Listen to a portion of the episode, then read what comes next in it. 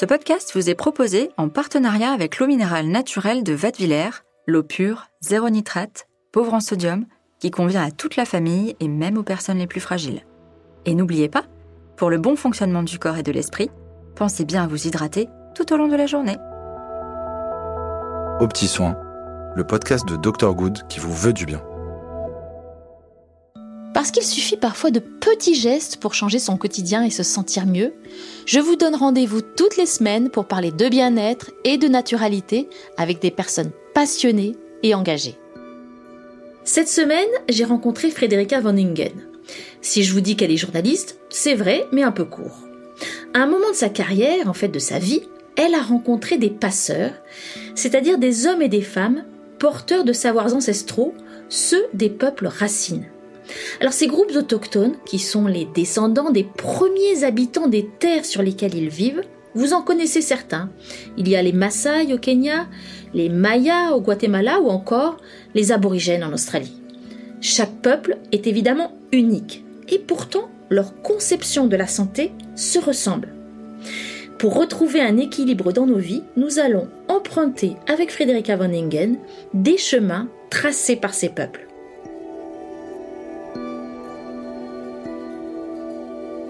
Frédérica von Ingen, bonjour. Alors tout d'abord, les peuples racines, quelle est leur définition de la santé finalement? Pour eux, c'est euh, se sentir bien dans un environnement global et, dans la relation au monde. J'avais envie de donner juste un exemple, c'est celui des Lakota, qui ont un mot pour dire euh, santé, qui, utilisent aussi pour dire vie. Hein.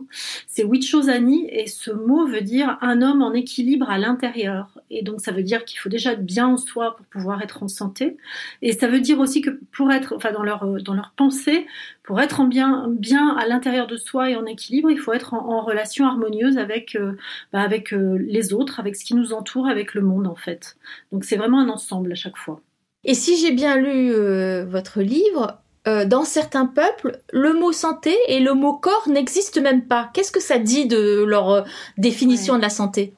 Oui, c'est très alors c'est très étonnant cette idée-là, c'est que en fait euh, ils ont euh, le sentiment de faire partie du monde euh, à tel point que parfois le corps dans certaines langues en effet est confondu. Un exemple dans les, langues aborigènes où on va pas parler de, main droite, de main gauche, on, va parler de sud-nord, de, d'est-ouest, c'est-à-dire on, on ne se sépare pas du monde en fait. Donc ça raconte vraiment quelque chose de leur conception de la santé qui est d'être bah, relié à un monde beaucoup plus vaste et, et de pas exister en tant qu'élément séparé. Et je dirais qu'il se voit, en fait, je pourrais le résumer comme ça, comme un organe dans un corps. Euh, c'est-à-dire que le monde, pour eux, est comme un immense organisme.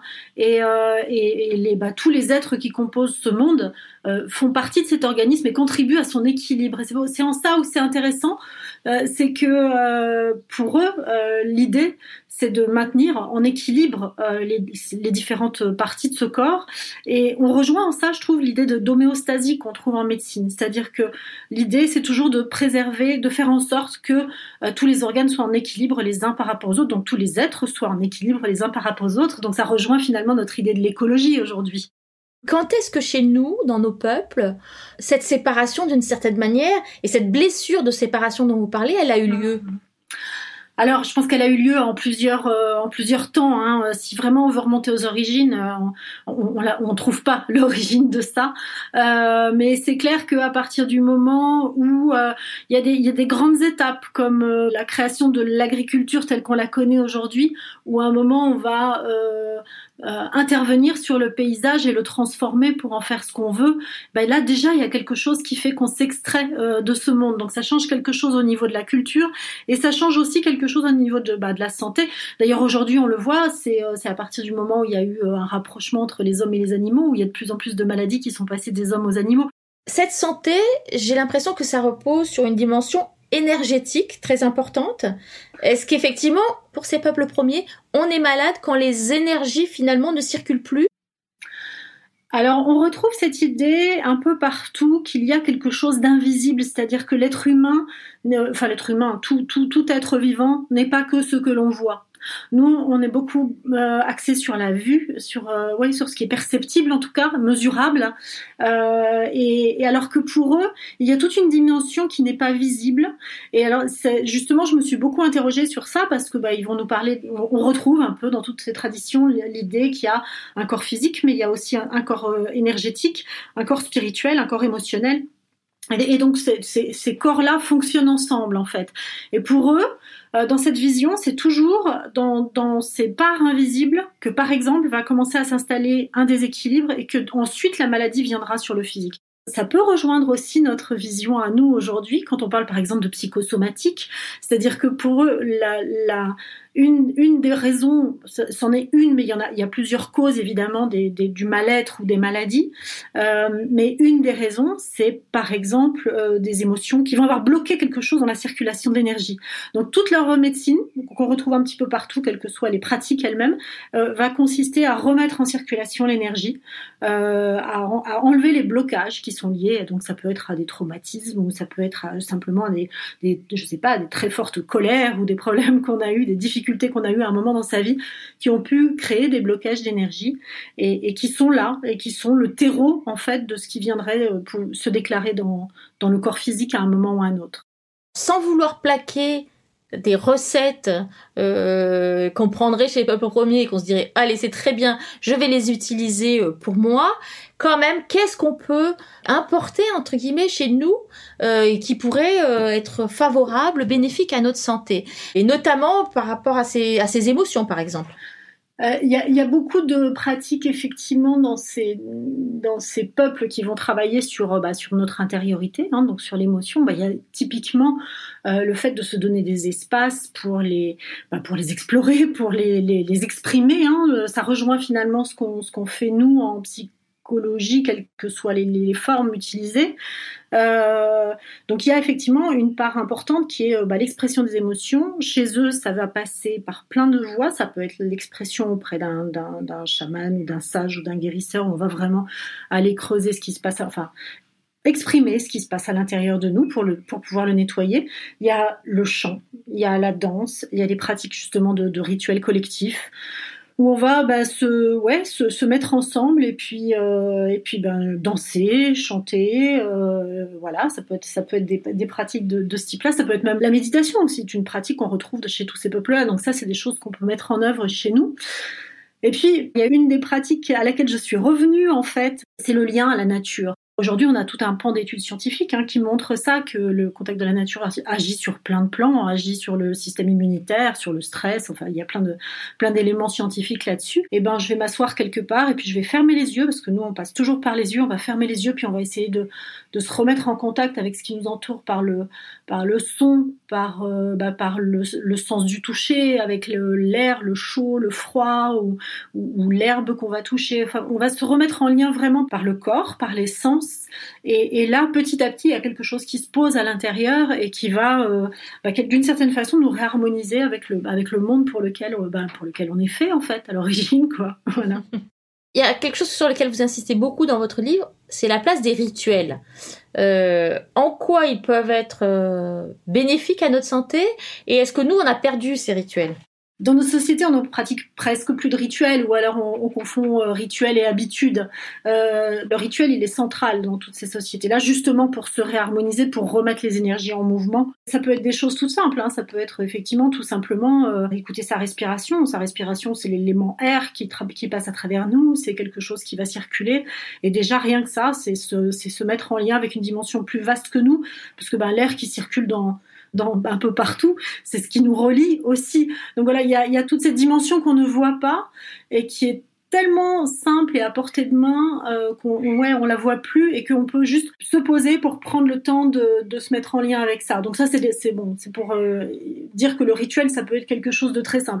Est-ce que ces rituels, leur vertu n'est pas aussi une vertu liée au temps, à marquer le temps, au rythme euh, et ça on sait que tout, euh, la chronobiologie, tout ça, on voit bien que c'est en lien avec la santé.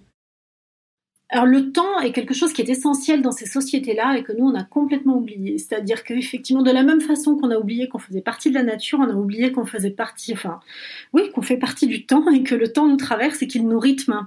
Euh, on est vraiment rentré sur un mode euh, linéaire hein, dans nos modes de fonctionnement, c'est-à-dire voilà, on remplit nos agendas et on va toujours vers le vers le futur. Eux, ils ont une perception du fait que euh, le temps, c'est de l'énergie aussi qui nous traverse. Donc le temps du printemps n'est pas le même que le temps de l'été, n'est pas le même que le temps de l'automne, de l'hiver. Donc tout ça, c'est marqué effectivement par des, moments de passage. Le fait de le ritualiser fait qu'on prend conscience à un moment que ce temps-là euh, nous traverse et que, et que en nous traversant, il nous transforme aussi. Nous, on a tendance à traverser toutes les saisons comme si c'était les mêmes. On va pas ralentir. Enfin, si on ralentit en été un peu parce que, notre histoire a fait ça. Mais sinon, c'est vrai qu'on a tendance à, par exemple, l'hiver, c'est pas forcément la saison euh, où la nature est en train d'exploser. Au contraire, elle est, elle est plutôt intériorisée, elle est sous la terre, il y a quelque chose qui est en préparation, etc. Et nous, on se donne pas ces temps-là euh, de préparation, de, de, de, revenir à soi, de voilà, de, de, préparer sous terre ce qui va jaillir au printemps. Et ces éléments-là, enfin, en fait, ces rituels-là permettent de reprendre conscience de ça et puis et d'accompagner ces énergies-là parce qu'on peut pas être à fond tout le temps, quoi, en fait. Ouais. En termes d'exercice que vous proposez, vous l'avez évoqué tout à l'heure euh, brièvement, c'est débrancher le mental. Comment on peut traduire ça, euh, cet exercice? Dans la pratique, ça va être euh, se poser au bord d'une rivière ou au bord de l'eau et observer euh, ce qui se passe et essayer d'écouter le plus petit son qu'on entend proche de soi pour vraiment rentrer dans une attention très précise. Ce sont des choses toute simple, mais si on s'accorde ça, ne serait-ce que cinq minutes tous les jours, euh, déjà il y a quelque chose qui change dans notre euh, dans notre euh, façon d'être. je pense que déjà c'est c'est vraiment apaisant et je pense qu'il y a, enfin il, y a des effets hein, sur le, le, système nerveux, c'est clair. et en même temps, petit à petit, ça va nous réouvrir d'autres façons d'être attentifs au monde aussi ça, ça, ça développe beaucoup l'attention. Donc, euh, c'est en fait une sorte de réentraînement à, euh, à se connecter à ce qui est euh, autour de soi. Et, ça, pour moi, c'est c'est une, une des portes pour aussi bah, se réharmoniser d'une certaine façon. Donc, ça rejoint ce qu'ils font. Eux, ils n'ont pas besoin de le faire parce qu'ils ils vivent naturellement. Enfin, eux, les peuples racines qui vivent encore dans des milieux qui, qui sont pas trop euh, détruits ou pas trop transformés, euh, ils vivent ça tous les jours. Ils ont même pas besoin de, de faire l'effort de se brancher à ça. C'est-à-dire qu'ils se lèvent le matin, les oiseaux sont là et chantent et, parce qu'ils chantent, parce qu'il y a tel oiseau ou telle espèce ou telle espèce, ils savent qu'il se passe ça et ça et ça. C'est-à-dire qu'ils ont une lecture du monde autour d'eux grâce à ces sens. Et nous, on l'a perdu puisqu'on a tout, euh, on va dire, artificialisé. Mais le fait simplement de retourner, de se reconnecter à ça, nous remet en lien avec tout ça et d'une certaine façon, ça recrée une circulation. Bon, vous l'avez bien compris, même si nos vies n'ont rien à voir avec celles des Maasai ou encore des Indiens Lakota, nous pouvons quand même nous inspirer de leur conception de la santé et notamment pour retrouver un lien avec la nature. Si vous voulez en savoir plus, vous pouvez lire le dernier livre de Frederica von Ce que les peuples racines ont à nous dire, aux éditions Les liens qui libèrent. C'était Au petit soin, le podcast de Dr Good qui vous veut du bien. Ce podcast vous a été proposé avec l'eau minérale naturelle de Vadevillers, une marque engagée 100% neutre en carbone. Retrouvez toutes nos actions durables sur notre site vadevillers.com.